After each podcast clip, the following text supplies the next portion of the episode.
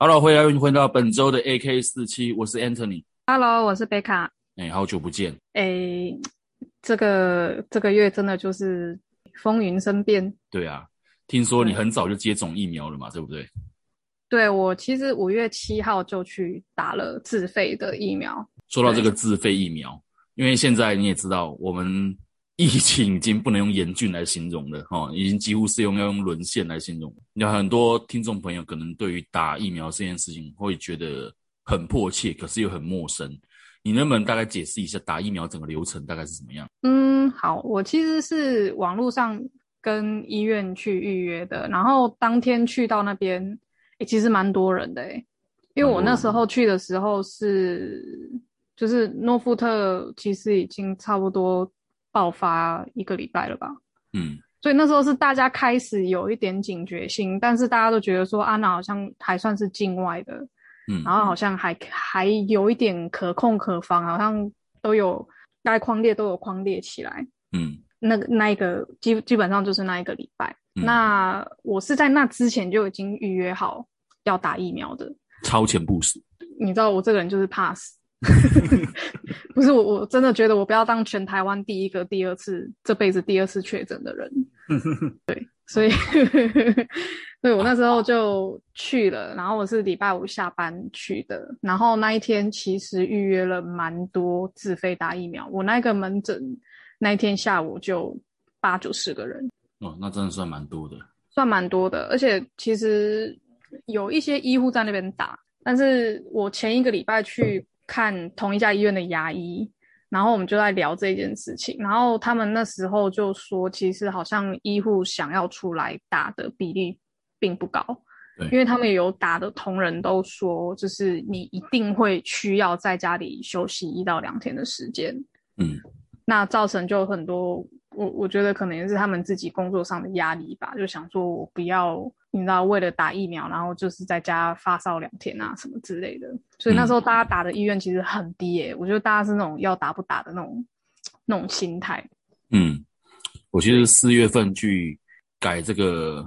透析的这个管路的时候，那时候护士小姐跟我讲，他们普遍也是打的意愿很低啊。那我大概是我慢，我大概好像慢你两个礼拜吧，慢你两个礼拜，被医院强迫一定要去打了。对，没办法，你高风险。对，我是高风险群，慢性病高风险群的人，所以一定得打。哦，打的时候就跟你讲的一样，你前两天几乎是没有办法，没有没有什么行动能力的。你对，就不知道为不知道就不知道为什么莫名的想睡觉，嗯，一直想要睡觉，超累的感觉，好像就是戳那一针下去的时候还没什么，还没什么感觉，就是回到家之后吃完饭，诶，那个睡意就来了。对我，我那天下午其实也是这样子，我那天没有开车上班，然后所以、嗯、呃，我就坐公车到我公司附近的医院，然后打完之后，然后你要在那边休息半个小时嘛，嗯。然后打完我就整个人就精神很好，我想说也没有什么啊，然后在那边休息半个小时，我就自己走出来，然后自己默默走去公车站，然后搭了快要一个小时的车回家。嗯，然后到回家其实也没有说太累或是不舒服，就是你知道一般打疫打疫苗就是手会酸痛而已嘛。对，然后我就是那天晚上大概我是下午两两点打的，然后我三点出医院，然后那天。晚上大概七点吧，七点八点的时候，我就开始不行了，就跟你讲的一样，就是非常非常想睡觉。然后食欲，我觉得我有被影响到，就是不不不不怎么想吃东西，然后头一直有点属于那种微晕的状态，不是那种很晕的晕，是那种很像喝酒喝酒，你知道吗？对，有一种微醺，然后你就是很想躺下来，然后你你会觉得躺下来比较舒服。对，嗯、然后结果，哎，你隔天有发烧吗？有，对，有有发烧，我还非常小心的一直去吃吃一下口香糖，确认我的味觉还在不在。对对你其实常在跑医院的人是需要比较注意一点。嗯，然后我也是呃礼拜五打嘛，然后礼拜六早上基本上是完完全被放倒状态。嗯，对我烧到三十八度半，我也是三十八点五度，我也三八三八点三三八点五左右了。对对对对，差不多那个那个区间，然后一度烧到一度，我觉得我好像应该打一九二二。对啊，啊，其实那个发烧这个东西，跟一些听众朋友，如果你们稍微不清楚，大概跟解释一下原理。因为这个东西进去之后，你的免疫系统会被刺激，所以那个发烧是属于你免疫系统正在跟这个进去的那个疫苗，呃，正在取得妥协的状态中哦，不是对他们都会稍微打个架这样子。对对，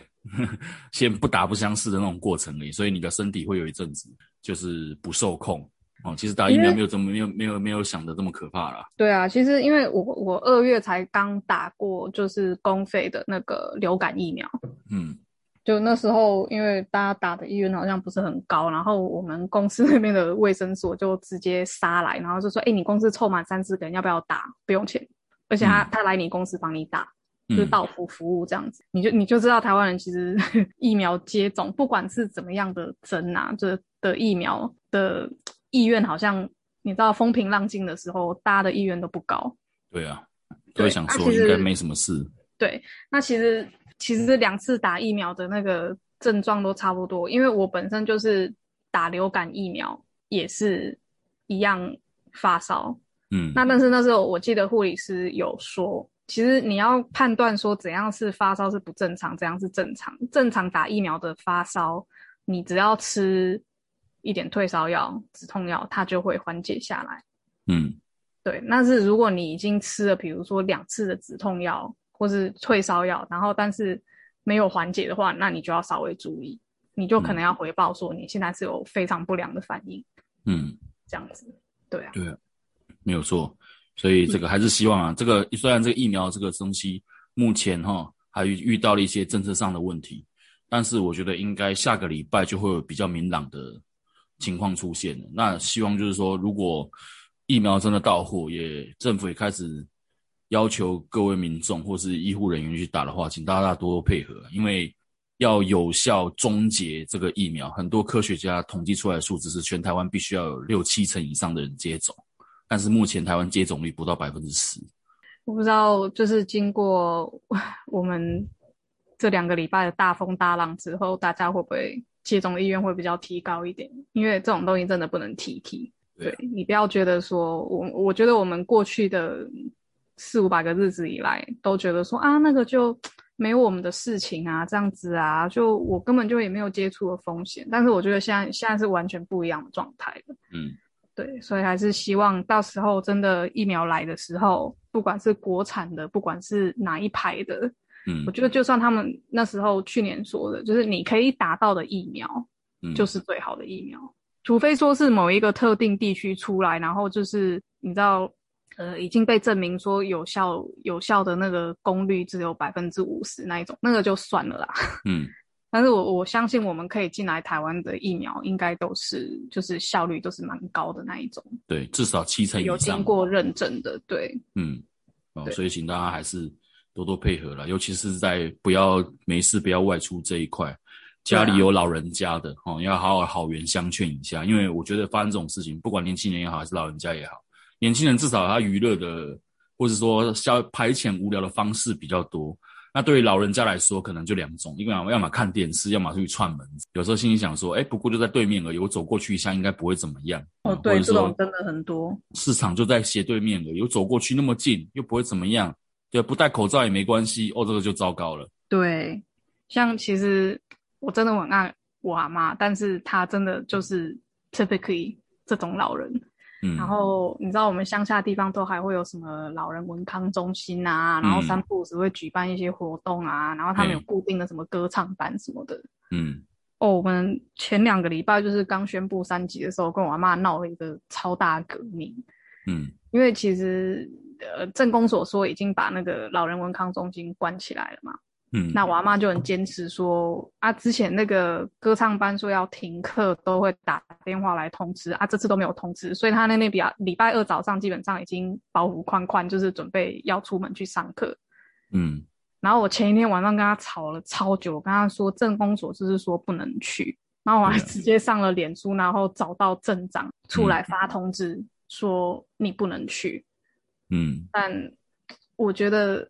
可能大家家里的长辈都一样，他们觉得说啊，去一下又没有怎么样。那包括比如说像上次菜市场这件事情，我觉得也很难阻止。那现在我知道各呃六都的县市长都在那边呼吁说啊，你的市场要做实名制啊什么的，就已经开始有一些想要管制的办法。嗯，那像我们在六都以外的，基本上就是根本就没有在管啊。像我礼拜六早上开车经过我们这边的菜市场，哦，那里面是人山人海，你知道吗？嗯对，我觉得在在那种环境之下，你就算有戴口罩，你也是进去跟人家在那边，对啊，我们说就是近距离的接触，然后你手又去摸一些生鲜食品，嗯，然后在那种传统市场，你又没有办法洗手，所以我昨天我今天早上其实有点沉重的跟我阿妈我阿妈讲说，嗯，我其实有听说是南非的前同事啊确诊，然后住院，上礼拜住院吧，然后今天早上过世。嗯而且他过世的这整个经过都还蛮惨的，就是肺炎，然后就肺出血，然后一直咳血，咳到死。然后，对这应该算是变种病毒了吧？他也不知道哎、欸、哎、我跟你讲，其实这这又是另外一个世界观的问题，因为你知道台湾还可以跟你讲说，你这个每一个我们现在六七千例的每一个确诊案例，基本上都可以知道说。呃，它的 CT 值是多少？然后他们会去做一些什么基因定序，跟你讲说你这个是英国病毒，那个是什么病毒株，嗯对不对？你在国外那种一天六七千例、一天上万例在那边确诊的，根本没有人会跟你讲说你的病毒量是多久、嗯多少，然后也不会有人跟你讲说你这是什么病毒株，反正你就是得了。嗯，就是我这个们的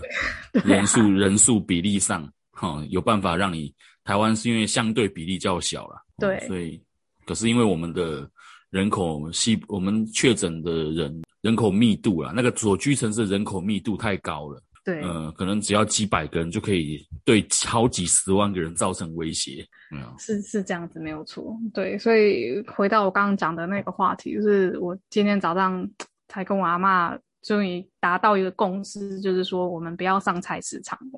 嗯我觉得我今天宁愿多花一点钱，然后到有十连制的那种超市去买菜，我就约束他说，你这一个月都不要上菜市场这样子。嗯，所以有希望对啊，大家家里有长辈的，还是要稍微劝阻一下，也要多花一点时间呐、因为多花一点时间跟长辈沟通，因为其实长辈这种东西，他只是要有人跟他讲话，跟他好好的说一些事情了，他们就会比较耐得住。如果都是你做你的，他做他的，他一定就是对 会跟就是会会无聊到闹情绪啊或干嘛的。对啊，因为我我们我们家邻居就是我们家算还好，我们家就是还可以自由在院子走动，然后有菜园什么的。像我们家对面都是那种整排透天处，直接靠在马路旁边的。嗯 我们就有邻居阿伯，因为没有什么事情做嘛，然后就搬一张椅子坐在他家大门口，面对马路，就坐在那边纳凉，然后没戴口罩，然后就被人家开单。对，真的是，就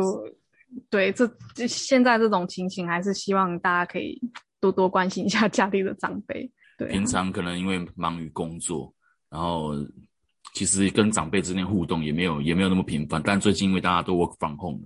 所以跟家里面的人接触也会变得比较多。好，说到 work from home 哦，我们知道已经大家已经哦 WFH 嘛哈，已经两个多礼拜了，到底是 work from home 还是 work from work work from here，我已经分不清楚了。呃，我总觉得在家里面工作并没有想象中的爽啊。呃，以一个已经在家工作两次的过来人嗯 跟你说，基本上没有，而且我觉得在家工作的那种精神压力更庞大，真的真的很可怕。因为像我们家，我妈跟我阿妈就是不知道为什么可以心电感应到我公司在开会的时候，她就是要开门进来。嗯，你要不要吃水果？对，然后等一下，啊你帮我看一下手机，什么什么什么什么，然后 然后呃，我觉得大家家里的长辈应该是，你如果有跟家人同住在一起，我觉得基本上大家的家人都分成两派，嗯一派是知道你在做什么，另外一派是不知道你在做什么，你的工作内容什么的。嗯，那不知道你在工作，你的工作内容是什么，他可能反而，嗯、他就会有很多疑问，对不对？他就不知道为什么你一天到晚要黏在电脑前面，对，然后他就会想方设法说啊，你来帮我弄一下什么东西呀、嗯他都会觉得你现在，反正你现在很闲，对他会觉得你很闲，但是有那是那是一种精神压力，但是另外一种更可怕呢，就是我们家这个情景，就是我阿妈基本上会要求我上班的时候就是坐在那个办公桌前面，然后不能起来，嗯我只要起来，然后呃走进，因为我要去厕所要经过他客厅那边，然后我只要走进厕所。靠近他那边一点，或是起来喝个茶、泡个茶、泡个咖啡，他就会把我赶回办公桌。对吧？你的情况就跟跟我觉得好像阿妈都这样子。像有一次我在跟我学生试训的时候，那个因为那个学生他镜头嘛开的比较暗吧，然后那个所以整个人看起来就是暗摸摸的。那、嗯我阿妈就从后面走过来，她就讲说：“奇怪，你怎么跟黑人在上课？你怎么跟黑人讲？”我说：“阿伯，那是他没有开灯。”他说：“那怎么看起来这么黑？”他听不懂我的意思。我说他我因为我客家话我我不太清楚怎么去描跟他描述这样的状况。一开始我光是说服他说现在可以用电脑上课，他就不太能理解他为什么上课可以用电脑上。对，嗯，啊，有时候你是交给电脑听吗？这样子？对，啊，然后他看到之后，他又觉得啊，怎么里面的人看起来都黑黑的啊？不然就是你怎么跟这么小的女生在聊天？就是会这样子。呃，诶，我孙子是不是变态？对啊，哦，那女生这么小，他用客家话讲，那个女生这么小，你也这样跟她这样讲话，人家爸爸妈妈知道吗？就是会这样子讲。而且呃，他是我学生，对，刚然后学妹才他是我学生，是他爸妈在教的。嗯，他还是会讲，但这么小哎、我我就不知道怎么跟他解释，是鬼打墙。对，哦，这个有时候真的是鬼打墙。像我我阿妈算是还好一点，就是因为她平常会，因为我们家人都在国外嘛，所以她平常其实会用 Line，然后他其实知道说有一种这种视讯通话方法，比如说早些年我们家还有电脑的时候，他可以用 Skype，、然后现在可以直接打网络电话。就是像我们有有时候哦，对对对，我上礼拜在做简报的时候，他就嗯完全不能理解我在干嘛，然后就是也是端水果什么来，然后就嘘，你小声一点，我现在在报告。他说：“哎，你在报告什么东西？”我说：“我现在在开会。”他说：“啊，你怎么电的？你怎么对着电脑开会？”对。就他们就不太能理解为什么上班可以这样上，嗯，怎么可怎么一次跟这么多人在讲话也可以哦，嗯，对，真的很可怕。而且我们那个荧幕是就是那个 Together Mode，就是每个人的头像都会在那个画面上面、嗯，对对对，对，然后阿妈就是一个惊奇，然后我一边、一边开会，她一边一直在她旁边很想问这些问题，这样子。嗯，然后开始对一些人的长相品头论足，有没有？对，然后不是我我还记得我第一天开会，然后就突然端了水果过来，然后我想说他应该就默默要走，他就突然指着我荧幕，然后我们的麦克风又是开着的状态，他说：“那谢谢你导给。”我老板表示惊恐，对啊，我觉突得然被阿妈点到名。很多这种在家工作的这些趣事啦，哦，蛮多可以讲的。就像我们的做补教业的啊，或者是说你这种在家工作的啊，对啊应该都还都抓都让都。我觉得虽然说平时我们可能因为一些行动不方便，像有时候我下雨天太冷，或者说怎么样情况下，我不会去学生家里上课，那可能就是用视讯这种方式。可是因为最近密度太高了，你知道吗？哦，对，导致我在看到荧幕会有恐惧感。你会有点精神衰弱。对，以，前你说偶尔这样一两次，就觉得哦好好轻松还好，但是突然每天都要你这样的时候，你就怕了，你就觉得椅子朝什么突然感觉变得太硬了，或者说脚怎么可能越坐越酸，眼睛盯着一幕就觉得哦好累哦。有诶、我真的，因为我其实一直坐在我们家的客厅办公，嗯然后就坐在那种矮矮的沙发上面。然后我前两天，诶，上个礼拜吧，对，上礼拜又不小心在家里跌倒，然后所以我整个人就是全身酸痛到一个不行。到最后没有办法，我又订了一张办公室的，就是那种电脑椅嗯回来家里用。有原本公司跟我讲说啊，你可以去公司搬呐。我想说靠，我们公司在二楼，然后我还要自己把它搬下楼梯。我们是没有电梯，然后我要自己把它搬下电梯，还是算了，我就自己自自己又订了一张椅子。哦，不然真的没办法，我真的是被痛到完全打不直的那种状态。就这段突然觉得自己的椅子好烂哦，就是有一种有一种 feel。对，然后在家上班，突然变成就是在家上班，突然就好像老了二十岁那种感觉。以前很羡慕那种 SOHO 族，有没有？嗯，不过我们印象中 SOHO 族是可以坐在星巴克啊，哦，用那个无线网络啊，坐在那种自己想要去的那种地方。但是在完全被困在家里，就感觉很像在坐牢啊，坐坐牢就算了，还要上班，开始有这种感觉出现了。对，然后老板又听得特别紧。你就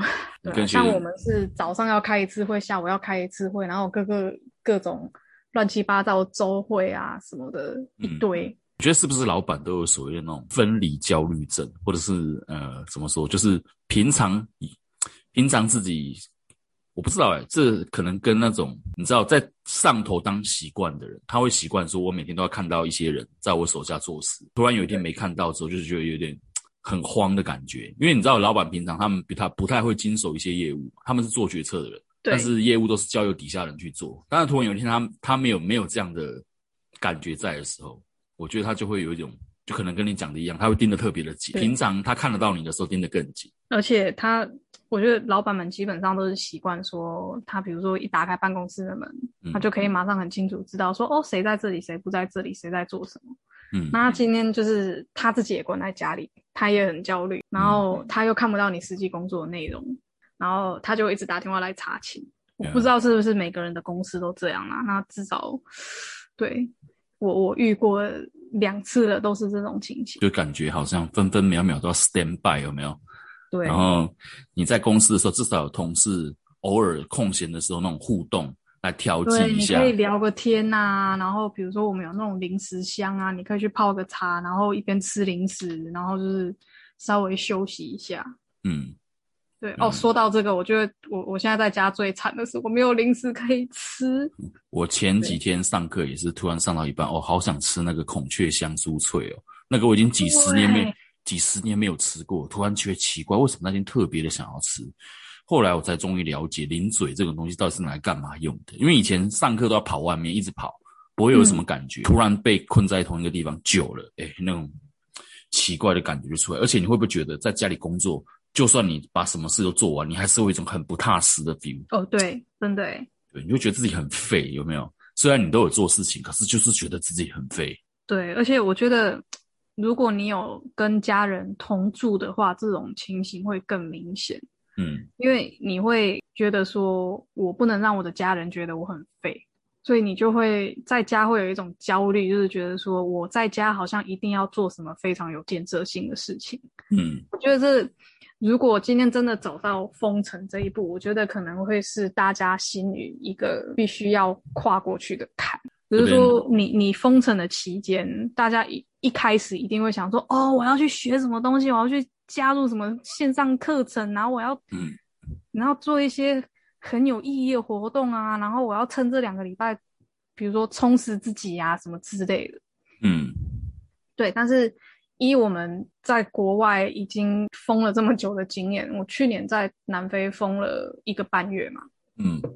那不包不包含那时候确诊的时候又关在家里的三个礼拜，基本上全国封了一个半月。那你看，像欧美这些国家，也是一封就是一个月、两个月、三个月的期间。嗯，那当然，大家一开始也是在那边就是很嗨啊，在那边啊，这个有这边有线上课程，然后那边有呃每天要自己煮三餐，然后要 po 美美的照片什么的，那个基本上都撑不过一个礼拜。对，因为你本身就没有这样子的习惯。对，所以一个礼拜之后你就累了。那些都是一时兴起的东西。尤其你刚刚讲到线上课程这一块，然后这边我要特别强调一件事情，就是，呃，我虽然现在线上课程很蓬勃发展尤其是当疫情跟这个 work from home 这个时候开始，哦，有很多线上的标榜什么线上商品啊，线上什么线上什么读书会啊，什么东西的，我还是劝大家还是多看多听啊，因为这种一窝蜂的事情哈，这种品质不会好到哪里去。它不是它不是那种本来就已经存在，然后稳定发展过一段时间的东西，它是看准这个商机才入场的。尤其是前阵子，我有学生，因为他妈妈觉得说，呃，他应该可以自己读了，已经补这么久，也可以自己，然后他就去跑去买了一个，就是类似人家的那种一次性付费，然后他会给你二十部影片这样子的课程，嗯哼，就是那种买断制的，然后老师听起来就很不妙啊。对，然后老师又是那种。老师标榜说，呃，会不定时的开直播，但基本上开直播都只在讲一些，你知道这种是我们讲学语言这种东西，语言是深度学习的东西，它绝对不是那种偶尔你开一个直播跟大家聊聊天，人家就会懂的那种东西，啊，它是你需要重复操作，需要一个环境去培养的一件事情。那，嗯，可是怎么说？我觉得大家在这个情况会都会觉得说啊，闲着也是闲着。可能动辄就花个五六千啊，去听个什么课程。不过我还是劝大家，就是，呃，这我我我也不是说叫大家把钱省下去做什么事情呢。我觉得大家可以，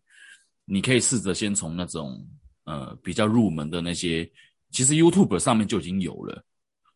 其实我有另外一个蛮不错的免费的资源可以推荐给大家啊，你说说。然后这个也是我那时候在封城期间。有用到的，实际有用到的，嗯，因为我那时候其实就是因为疫情爆发了嘛，嗯，然后我其实对医疗，就是护理啊，然后医药这一方面都一直蛮有兴趣的，嗯，那基本上因为我本身你知道学历的关系，也算是有受限到，就是我平常没有什么机会可以再去进修啊之类的，嗯，那我就想想看，就想说有没有有没有什么地方是可以让我补充一些，比如说这种。专业知识，对啊，专业知识。然后它有一些，比如说高中的什么物理呀、生物啊这些这些课程。然后真的让我找到一个网站，它就叫做它是全英文的啦。但是我觉得你只要有国中、高中的英文程度，基本上都应该可以上手。然后它叫做 Khan academy kan 是那个可汗 K H A N，然后 Academy dot org，然后。它很妙的是，它是比如说像国呃国国小，诶，他应该幼稚园也有哦，就是学前教育也有，就是呃从他会教小朋友从比如说认识字母啊，然后算数啊，算数字、认数字，这样一直开始到高中到大学的学科都包含在里面。然后这个网站全部是免费的，嗯。对然后他会把你的，比如说你现在要教，比如说国小一年级的数学，嗯，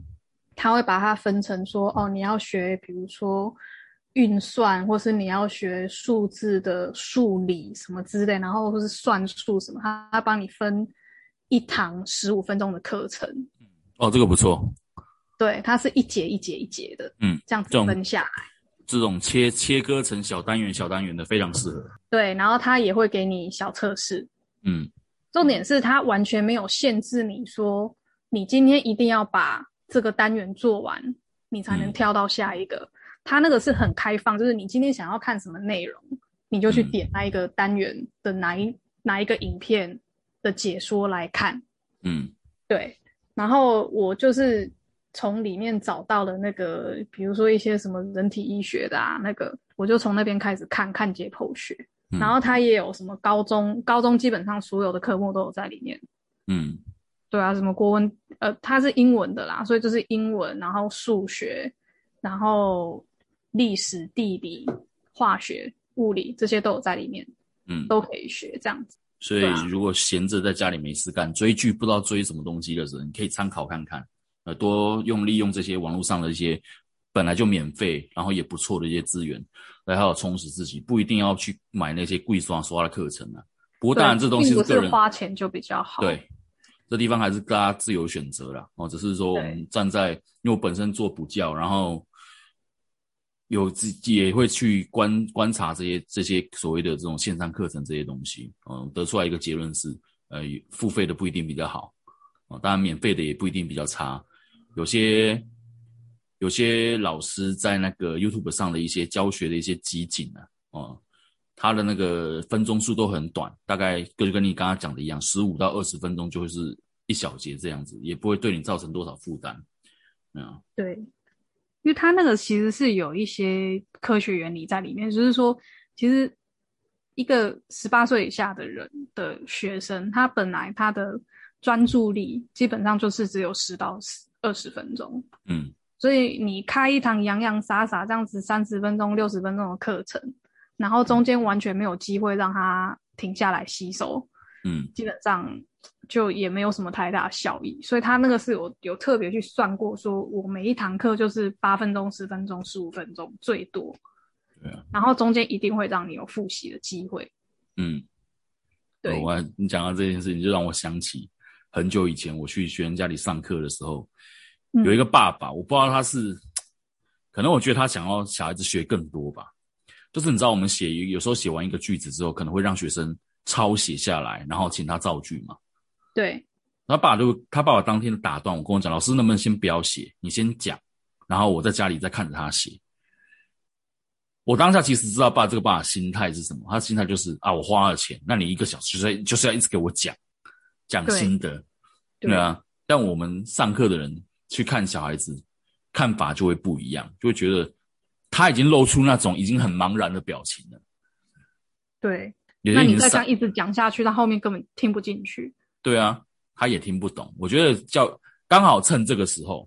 就是爸爸妈妈都在家里的时候，各位爸爸妈妈可以看一看自己的小孩，你可以多了解自己小孩的学习状况。因为我我我这边讲一句不客气的话了，平常都是把这种责任丢给学校老师或补习班老师的家长们，你们现在可以被可以强迫你们自己了，一起参与小孩子的学习。对，对你会看到。呃，你小孩子真正的问题点跟他的学习的难处在什么地方？因为有些东西，呃，不是眼不见为净就好。你知道，有些爸爸妈妈他是把小孩子送补习班的原因是他不想看到他小孩子在家里一直玩的样子而已。对，但是其实他小孩子有没有送去补习班有人顾啊，然后又感觉好像又可以一直做功课，一直有人在教他东西，感觉就是很充实。对，但其实很多都只是假象。呃我们有在补习班教过，有看过一些小孩子被父母亲逼着过来的，基本上你你又不能对他怎么样，他可能在下底下玩他的 Switch 啊，玩他的、看他的漫画啊，玩他的手机啊，怎么样的？你补习班管再严，学生都有办法跟你混，不想读就是不想读。对送来送来我们这边，然后一直问我们说有没有什么办法可以教他小孩子回家会自动读书的？有没有什么办法可以让他诶多复习？哎，然后很主动去读书的。我这边跟你讲哦，一百个方法胜不过一个动机啦。如果一个人没有那个动机，你一百个方法下去也没有用。相对的，这种线上课程也是一样，不管是成年人、成年人也好，小孩子也好，你今天没有那样的动机在，今天我们资源给你提供给你一百个、一一千个也都没有，那你倒不如利用这些时间好好跟家人聊一聊，或是多睡睡觉休息。对我，我觉得我们要讲一个就是交战守则，基本上呃也是你如果去网络上找一些 work from home 的或是 study from home 的这些呃小技巧里面啊，其实大家大家都会教到说，其实你就是不要把自己的目标定得太高太满，对，对你不要把你每天的东西就是排得太满，就是说哦，我一定，比如说学生在家里就是一定要一天读满十二个小时的书，然后嗯，读完才能休息或什么之类的。你就是你一开始把自己放在那种很高压的环境，嗯，你累的会很快，然后你只要一天没有办法达成，你后面可能就直接放弃了。对，那你倒不如每天交交代给自己一个小任务，就是哦，我今天看完午夜书，我就很高兴，我就可以去睡觉。对，对，以这种做法，就是给自己一些小段小段的事情去做，不要说哦，我这个封城期间，或是我这两个礼拜之内，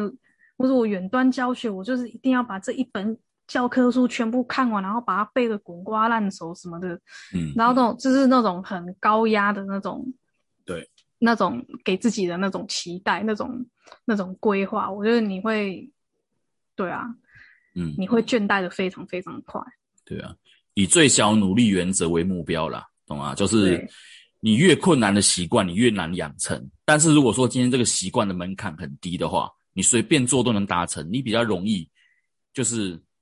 呃，就是你要每天去达成对它。，就每天去达成它。当你养成这个习惯之后，你增加一点点强度，你才不会觉得哦，突然变得好辛苦，干嘛的？对，没错。对啊，所以好了，这是给大家一点小建议，毕竟我们两个都是过来人啊。这边有一个坏消息告诉大家，哦，这个封城的事，封城的事，封城的事情，哦，可能不再是诶外国的外国的事情而已。照这样情况发展下去，可能这一两个礼拜就要准备接近封城，看这个确诊数跟这个死亡人数一直没有改善啊，啊，所以大家要做好心理准备哦。当然，封城也不是世界末日啊，虽然马路上看起来很像，这个我们在你上次那一集我们有聊过嘛，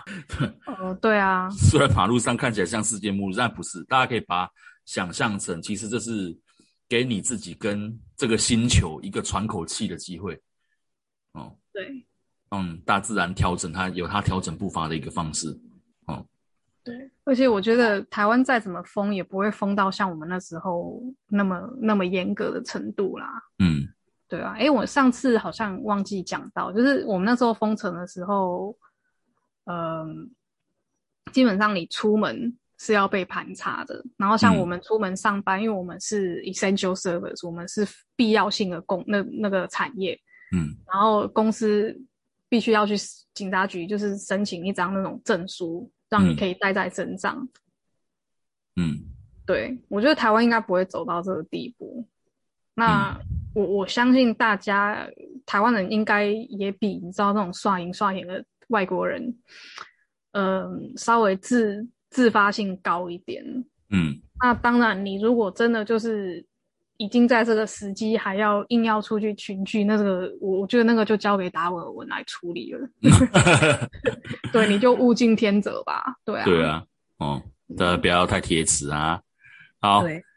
好啦，那今天节目就说到这边哦。对，那这边特别跟大家大家再宣布一下哈，因为我们这一集是是 AK 四七跟我们这个新频道阿杂路边摊哦。一起共同推出的，所以会在两个频道